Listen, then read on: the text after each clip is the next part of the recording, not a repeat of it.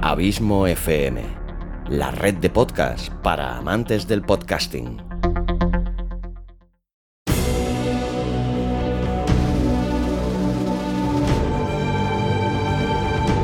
Una producción de Abismo FM, creada para todos aquellos que quieren disfrutar de su tiempo libre escuchando grandes historias.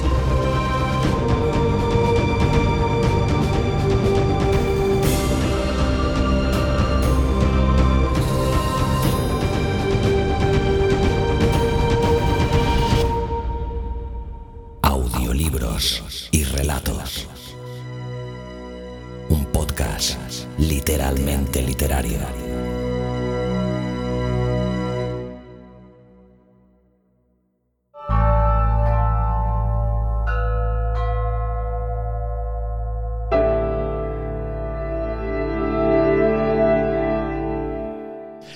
Xavi Villanueva, que es un magnífico profesional, que nos trae unos relatos maravillosamente trabajados, que elige con gran tino esas historias que nos trae, yo creo que cada vez lo va a tener más difícil para superar el nivel de surrealismo que nos está aportando la propia realidad. Es decir, últimamente pones un informativo de televisión y ya aparece uno de los cuentos fantásticos de Xavi Villanueva.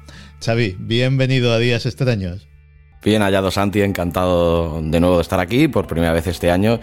Y sí, tristemente, pues la verdad que comparto lo que dices, que cada día la, la cotidianidad del día a día se va pareciendo más a un cuento fantástico de estos que tan gustosamente te traigo a días extraños. Sí, sí, esto se está poniendo más raro de, de, lo normal. La gente decía, no, acertaste con lo de días extraños, eh, muy bien puesto el título.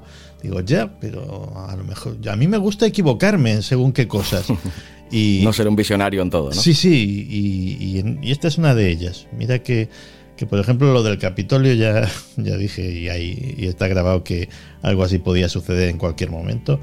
Y me hubiese, me hubiese encantado equivocarme. En fin, pasemos a, a, lo que nos ocupa, que es lo realmente importante, que es el relato de hoy.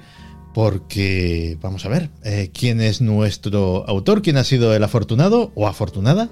Pues este año afortunado, y, pero quiero aprovechar ese pequeñito matiz que has hecho nada más empezar para decirte precisamente eso, que estoy recibiendo, como te dije ya, una gran avalancha eh, considerable de, de, escritos, pero me llama poderosamente la atención de que ninguno de ellos es de una mujer. O sea que quiero hacer un llamamiento entre el Oye. público femenino de, de, Días Extraños, porque sé que serán muchas las que escriben, que yo estaré encantadísimo tanto de leerlos como de intentar luego transformarlos y ficcionarlos para este podcast. Por supuesto. Dicho queda, que, que, quería hacer ese pequeño llamamiento porque es una cosa que me, me ha producido un poco de, de, estupor, sí, la verdad. Bueno, chicas, eh, aquí estamos esperando un relatito para Xavi Villanueva que seguro que tenéis alguno en el cajón que, que es buenísimo. Pues eh, dicho queda, hemos hecho el llamamiento. ¿Y quién es, en este caso entonces, el afortunado? Pues el afortunado de hoy es Javi Navas. Y Javi, pues lo primero es que tuvo la gentileza de entregarme, hacerme una, entrega de dos de sus libros en formato físico, los cuales pues tengo en casa y le quiero agradecer. Uno de ellos, Asesino por vocación, y otro que es una antología de relatos cortos, del cual he extraído el cuento de hoy, que se llama Relatos de Muerte 2. Y Javi Navas, pues es nacido en, en Baracaldo en 1968, aunque siempre vivió en Santurci y reside en Madrid desde 1998. Es escritor de novelas tanto juveniles como de para adultos, una gran variedad de géneros realmente, ya que toca tanto fantasía como ciencia ficción y terror, aunque tiene un peculiar sentido del humor que muchas veces eh, se refleja en sus historias y que para mí ha sido uno de los distintivos más interesantes que me han, me han llamado la atención de él, ¿no? Pues eh, Javi tiene un prolijo catálogo de 12 novelas de, de, todas estas temáticas, además también escribe ensayos sobre vida sana y salto con pértiga, que me ha llamado mucho la atención, y casualmente también tiene 12 libros escritos sobre estas temáticas, no sé si tiene algo que ver esto con la numerología o es simple casualidad. Y bueno, actualmente trabaja como entrenador de atletismo y especialista en salto de pértiga y enseña a niños desde en, Madrid, además. Lo que he leído de Javi me ha chocado bastante porque me, su estilo me, hace prever de que es un, un, escritor muy consagrado, al menos en estas materias, en, la fantasía y el terror Y la mayoría de sus relatos me han llamado poderosamente la atención porque son de un terror bastante escabroso, ¿no? De terror de, de vísceras e higadillos, ¿no? De aquello por decirlo de alguna manera. Y con una cierta fijación que me ha llamado mucho la atención por la antropofagia lo cual, con ese sentido del humor que te he dicho, que acompaña mucho de sus relatos, pues la verdad que me ha parecido un autor muy peculiar y por eso pues te lo he querido traer hoy aquí y presentárselo a toda tu audiencia.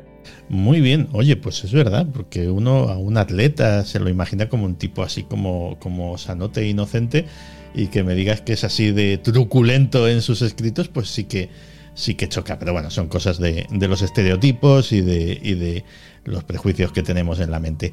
¿Y cómo se titula el relato? Pues el relato de hoy se titula El ladrón. Y es un relato, pues, que por definirlo así en cuatro palabras breves, mm, yo creo que traspúa mucha mala baba, así como un humor, como ya te he dicho antes, muy tarantiniano, diría yo. Que es una historia que en algunos momentos coquetea descaradamente con el gore, no hay por qué negarlo, pero como está aderezado con ese particular sentido del humor de Javi, pues la verdad que lo hace bastante más digerible y es una historia muy entretenida.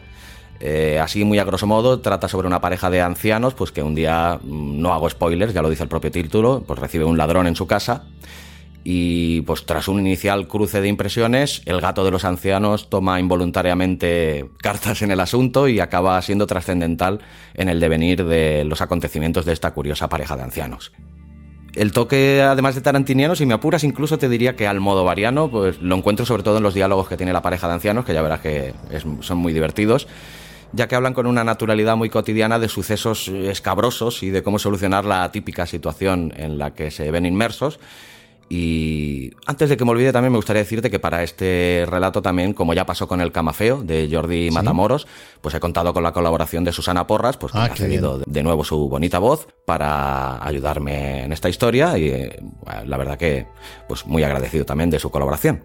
Pues ya lo creo que sí. Pues oye, nos quedamos con este ladrón de Javier Navas, que a ver qué nos roba, no sea que nos robe la calma.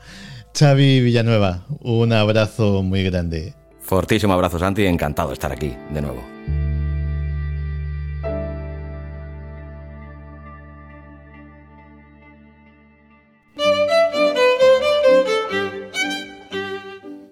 Hola de nuevo. Antes de dejarte con el relato, permíteme que te robe un minuto en algo que estoy convencido que te puede interesar ya que nuestro escritor invitado de hoy, Javi Navas, tiene la gentileza de ofrecer a los 50 primeros oyentes o suscriptores, tanto de este podcast como de la red Abismo FM, un regalo muy, muy interesante.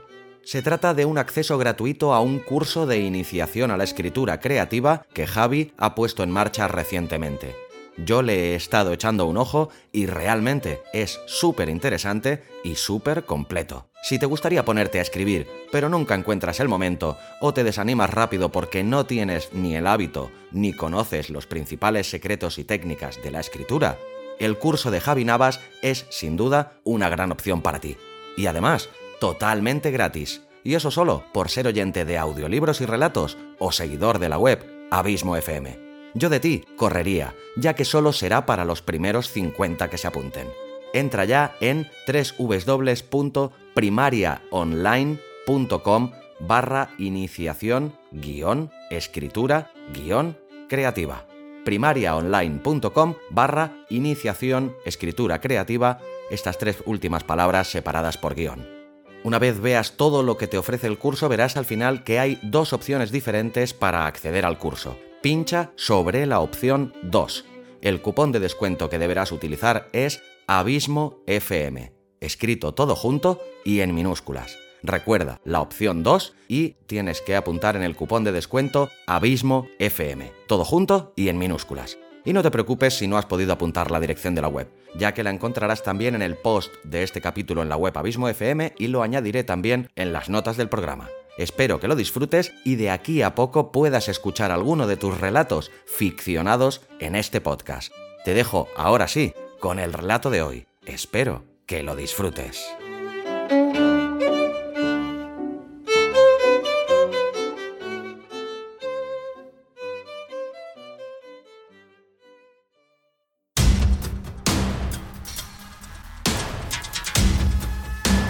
Cuentos fantásticos.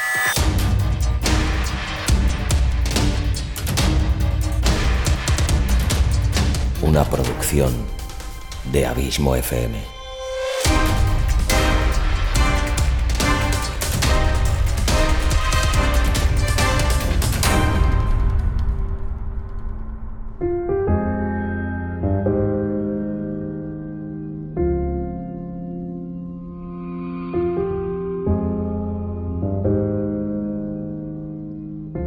El ladrón de Javi Navas.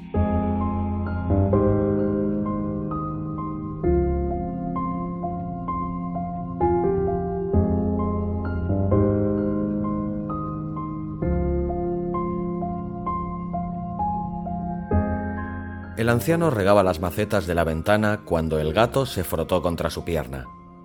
El hombre estuvo a punto de tropezarse para evitar hacer daño al animal. Alfalfa, aparta, hombre. ¿No ves que te voy a pisar? gritó trastabillando y derramando el agua del cazo. Su esposa soltó la plancha y se acuclilló torpemente con un gemido y un chirrido de huesos. Agarró al gato entre sus brazos y se puso en pie apoyándose en un taburete. ¿Qué te dice el abuelo malo? Besó al gato. Eso, tú mímale. Ya verás cómo al final nos partimos una pierna por no pisarle. Anda, exagerado. Si te estaba haciendo cariñitos, díselo. Dile al abuelito que le estabas haciendo mimitos. Sonó el timbre de la puerta y el anciano acudió a abrir. Un joven vestido de negro, con un gorro de tela calado hasta la frente, le empujó con fuerza y le derribó. El tipo pasó al interior, cerró la puerta y amenazó al abuelo con un cuchillo de monte. No se le ocurra montar jaleo, abuelo, susurró. Los labios del anciano temblaron, pero no dijo nada. Ayudó al hombre a ponerse en pie y le empujó por la espalda. ¿Quién era? El abuelo entró en el salón seguido del intruso.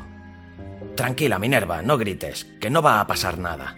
¡Ay, Dios mío! ¿Qué quiere usted? Mantenga la calma, señora, y me iré de seguida. Solo quiero el dinero y las joyas que tengan en casa. Pero si somos pobres. Aquí iba a estar yo si tuviese joyas. Había olvidado que apretaba la plancha sobre una camisa, que empezó a humear. Mire, señora, no me venga con historias que... El gato se arrimó al joven y empezó a frotarse contra su pierna. El tipo se asustó y levantó la pierna. ¿Qué, qué es esto? Intentó evitar la caída y su pie aterrizó sobre el cuello del animal, que crujió con fuerza. ¡Alfalfa! gritó la anciana. El ladrón se quedó mirando la cabeza retorcida del gato. Vaya, lo siento, no era mi intención. La plancha impactó en un lateral de su cara y el joven se estampó contra la pared antes de caer al suelo. La mujer gritó de rabia y se inclinó sobre él para continuar golpeándole. Tras varios segundos, la abuela se arrodilló delante de Alfalfa y lo recogió con cuidado, llorando desconsolada. Su marido solo pudo apoyar una mano sobre su hombro y apretar suavemente para acompañarla en su pesar. Desgraciado. lloró la mujer. Echó una mirada de odio al ladrón que sufría convulsiones en el suelo y seguro que se recupera y solo le cae una multa. Le tenía que haber dado más fuerte. Miró a su esposo. No está muerto, ¿verdad? El hombre, con lágrimas en los ojos, tomó la lámpara de mesa que había sobre la mesita y la acercó al rostro del joven. Vio que respiraba con dificultad. Empuñó el cuello de la lámpara y golpeó al ladrón con la base hasta que dejó de respirar. Sí, se ha muerto. Este ya no paga más multas. ¡Ay, que lo hemos matado!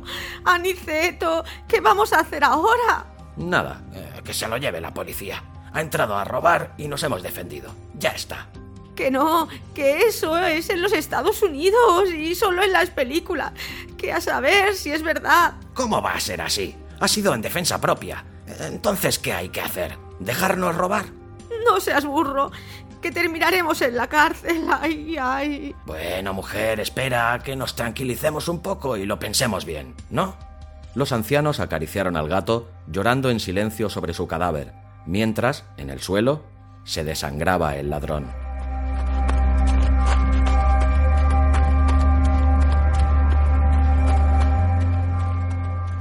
Envolvieron al gato con la mejor camisa de la abuela y lo metieron, con cariño, dentro de una caja de zapatos rezaron algunas oraciones y decidieron que en cuanto pudiesen lo enterrarían en el jardín de su casita del pueblo.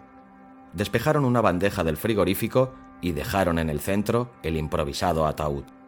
Regresaron al salón y observaron el cuerpo tendido sobre las baldosas.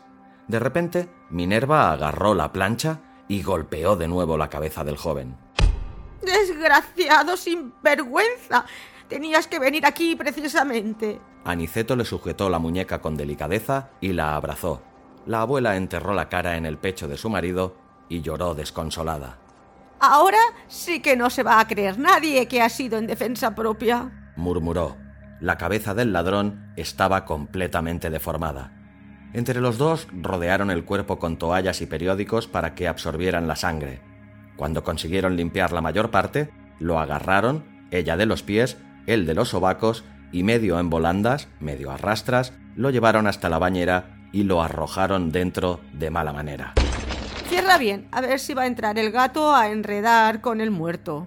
El hombre se entristeció. Minerva, Alfalfa ya no está. La mujer se quedó helada y Aniceto hubo de soportar otra tanda de llantos. Fregaron el suelo y lo desinfectaron hasta que no quedó ni rastro de sangre, huesos ni masa encefálica. Aniceto limpió la plancha y la lámpara y enderezó esta última lo mejor que pudo para dejarla en su lugar habitual. Se sentaron en el sofá y se sumieron en sus pensamientos. Pues algo habrá que hacer. Eh, olvídate de la policía. No sé cómo íbamos a explicar lo que le ha pasado en la cabeza. Ya, pero en casa no se puede quedar. A lo mejor lo podemos bajar a la noche y lo tiramos en cualquier sitio. Mujer, qué bruta eres. ¿Te crees que mi espalda está para cargar escaleras abajo con ese mostrenco? ¿Y si sale algún vecino? Ya, dijo ella. Guardaron silencio.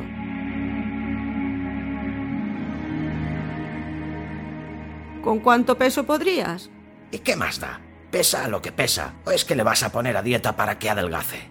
Hombre, yo decía de cortarle en dos trozos y hacer dos viajes. El hombre la miró con cara de asombro. ¿En serio? ¿Tú quién eres? A ver, ya lo hemos matado. Peor no va a ser. Aniceto apoyó la cara entre las manos y cerró los ojos.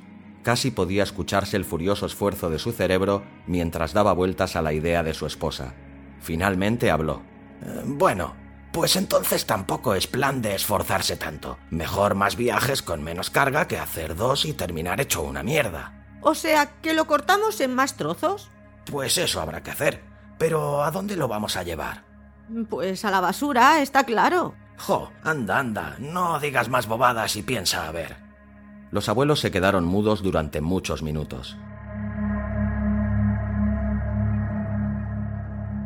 Si no hubieses vendido el coche, ya, claro. Y la calefacción y la luz se pagan solas, ¿no? Además, si estoy medio cegato.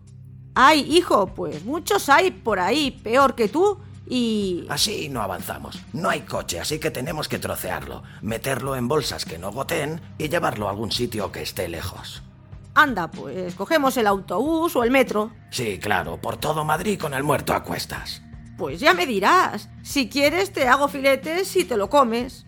Los ancianos arrugaron la frente, apretaron los labios y cada uno se sumergió en su mundo. Pasaron casi diez largos minutos. Después, Aniceto levantó la cabeza.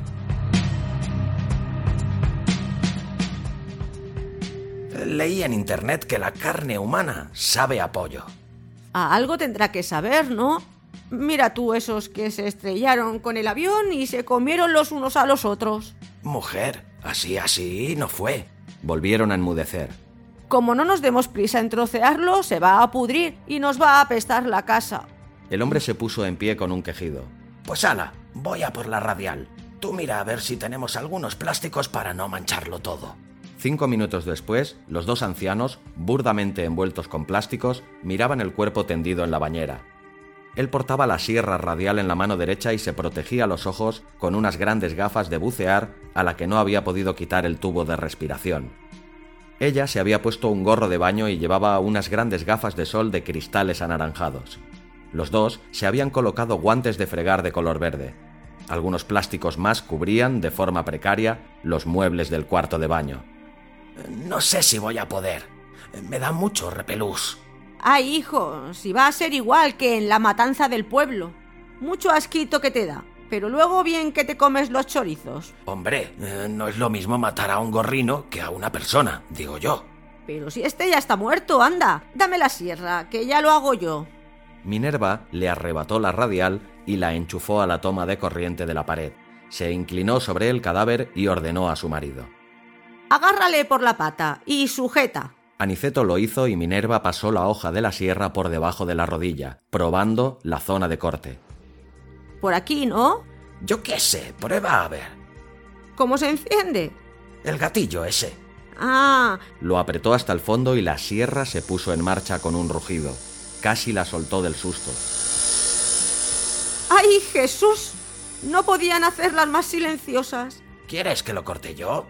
Sí, hombre, para que te dé un patatús.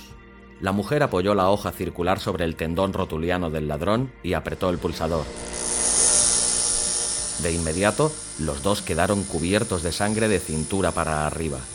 La radial se escurrió hacia adelante y rayó toda la bañera. ¡Ay, ay! Parece que está viva. Aniceto escupió y tosió y se limpió la boca con un pañuelo. Tienes que agarrar con fuerza, joder. ¡Qué ascazo! Minerva se quitó las gafas y las frotó con la toalla del baño. Su cara mostraba un antifaz de piel rosada rodeado de sangre. Se puso las gafas de nuevo. Ahora sí, va. Aniceto se colocó el tubo de respiración en la boca y lo mordió con fuerza. Minerva seccionó la pierna y la dejaron dentro de la bañera. Después continuaron con la otra. Los brazos siguieron el mismo camino. La cabeza no hará falta, ¿no? Preguntó el viejo con voz temblorosa después de soltar el tubo. ¿Ahora me vienes con remilgos? La mujer señaló alrededor. Todo el baño, hasta el techo y ellos mismos estaban cubiertos de sangre. Agárrale del pelo, anda. Aniceto mordió el tubo y tiró de la cabellera del ladrón. Minerva le seccionó el cuello y Aniceto se quedó con la cabeza en la mano. Minerva se le quedó mirando y dijo a toda prisa. ¡Ay! ¡Qué miedo das! Suéltala, anda, que pareces el de la película esa. Hija, si ya sabes quién soy. ¡Ay, ay! ¡Suelta, suelta! El hombre arrojó la cabeza a la bañera. Minerva suspiró, después se inclinó y apoyó la hoja bajo el esternón. ¿Qué haces? Eh, Ya da igual. Así queda más pequeño. Y accionó la sierra.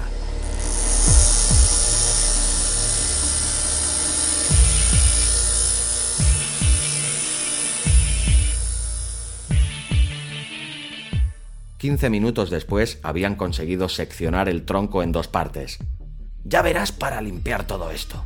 dijo el hombre. Eso luego. Ahora vamos a meter cada trozo en una bolsa y a la nevera. Para que no huelan y a la noche los sacamos de casa y ya veremos dónde los tiramos.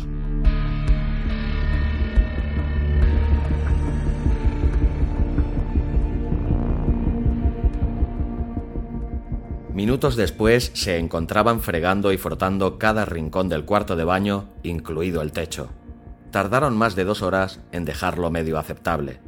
Luego se derrumbaron en el sofá. Minerva cerró los ojos abrazada a una foto de alfalfa y lloró en silencio. Aniceto, con el ordenador portátil sobre las rodillas, trasteaba por internet con gesto de concentración. Ah, vaya. Murmuraba de vez en cuando. No fastidies de lo que se entera uno. Minerva, intrigada, miró a su marido. ¿Qué andas haciendo? Mira, Giró el portátil hacia la mujer. Recetas para cocinar carne humana. Y dicen que en China y en Corea son muy apreciadas. Si es que el mundo va de cabeza. Ay, señor. Ya, ya, pero mira, aquí pone que es muy sana. Mm, No sé. Pues si ahí lo dice... El hombre apretó los labios para disimular el temblor y después masticó el aire para humedecerse la boca. No sé. Estaba pensando que a lo mejor se podría probar un trocito. Total, ya que luego no vamos a poder, así que...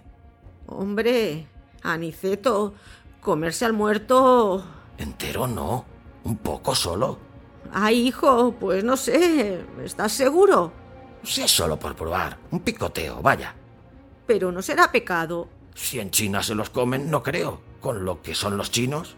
La mujer se quedó pensativa. ¿Y qué querías? ¿Asarlo o freírlo? Mm, Pues frito con unas patatas y algo de salsita podría estar muy bien. Minutos más tarde, escogían un trozo de carne y preparaban los ingredientes para condimentarla. Con el susto que se habían llevado, unido a todo el trabajo posterior, se habían olvidado de almorzar. Ahora, con el olor de la fritura, fueron conscientes del hambre que tenían y de su lamentable estado de fuerzas.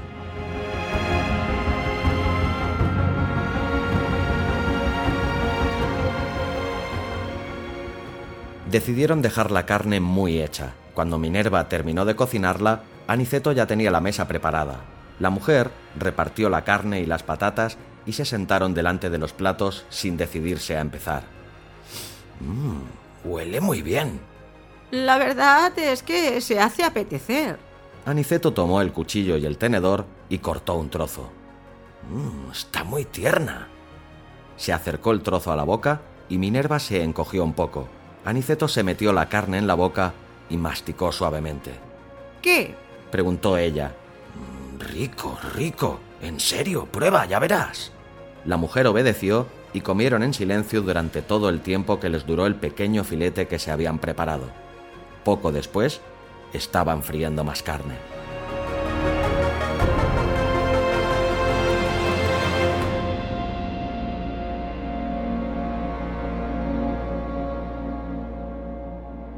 Esa noche, los abuelos se dedicaron a deshuesar la carne del ladrón y a guardarla en el congelador. Aniceto utilizó un martillo para, con paciencia, reducir los huesos a polvo.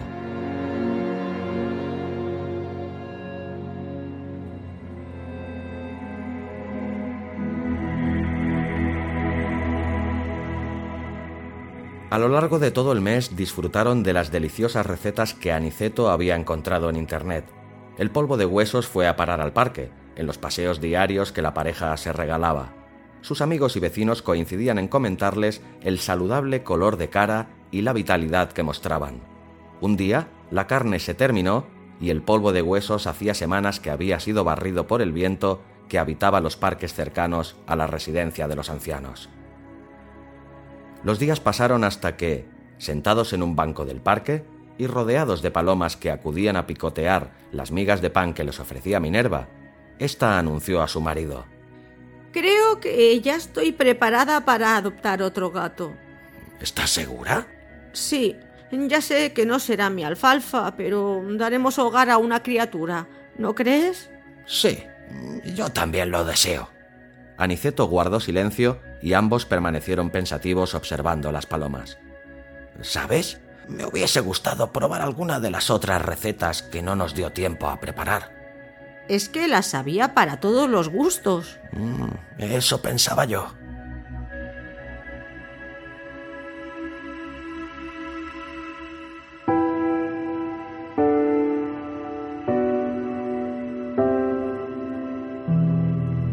Dos meses después.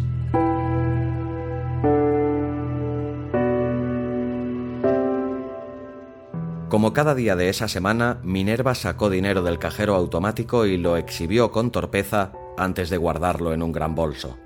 Caminó con dificultad, soltando gemidos y suspiros, apoyándose en la pared. Un hombre de unos 30 años se le acercó. Señora, ¿se encuentra usted bien? ¿Necesita ayuda? La sujetó de un brazo y con la otra mano trató de abrir el bolso de forma disimulada. Minerva se colocó el bolso en el pecho y lo abrazó. Ay, hijo, si es que una ya no está para nada. Y creo que me he perdido. Vivo por aquí cerca, pero no me oriento. El hombre miró hacia todas partes. La calle no estaba demasiado concurrida, pero había transeúntes y vehículos.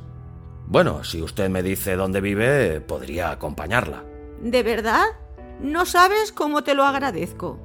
Minerva le dio la dirección y el hombre, sujetándola del brazo, caminó a su lado, guiándola. Tras un rato en silencio, el hombre se sintió incómodo y preguntó ¿Y cómo es que sale de casa usted sola? ¿No tiene marido? Ay, sí, pero está en la cama muy enfermo, el pobre. No se puede ni mover, así que me toca a mí venir a por dinero para hacer las compras. ¿No le da miedo de que la roben? Mucho, pero soy lista. Voy sacando un poquito cada día y lo voy dejando en casa hasta tener suficiente. Así, si me roban un día, pues no se pierde gran cosa. Al hombre le brillaron los ojos. Muy lista, señora. Diga usted que sí. Poco después continuó. Mire, aquí es, si me deja la llave. La mujer le entregó el llavero y el tipo abrió el portal. Echó un vistazo para asegurarse de que no había vecinos y condujo a la mujer al ascensor. Al llegar a la puerta del apartamento, Minerva le indicó cuál era la llave. El hombre se colocó delante y abrió. Pase, señora, dijo apartándose. No, hijo, ve delante y así prendes la luz. Está ahí, a la izquierda. El hombre dio un paso hacia el interior y se giró a la izquierda. A la derecha, semioculto por la puerta y la oscuridad, aguardaba Aniceto con el martillo en alto. Por detrás, Minerva metió la mano en el bolso y agarró la plancha.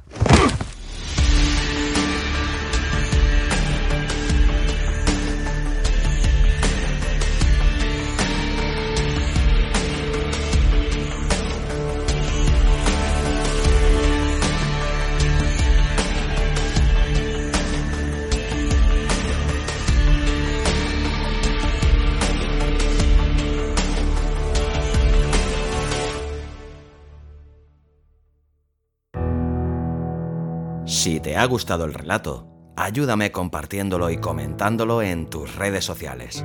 Me encontrarás tanto en Facebook como en Twitter como Abismo FM. Para comentarios y sugerencias, también puedes escribirme en la página de contacto de la web abismofm.com. Y si realmente te gusta este podcast, no dudes en suscribirte a él sea cual sea la plataforma desde la que lo escuchas. Es totalmente gratuito. Puedes escucharlo también desde Spotify. Hasta el próximo capítulo.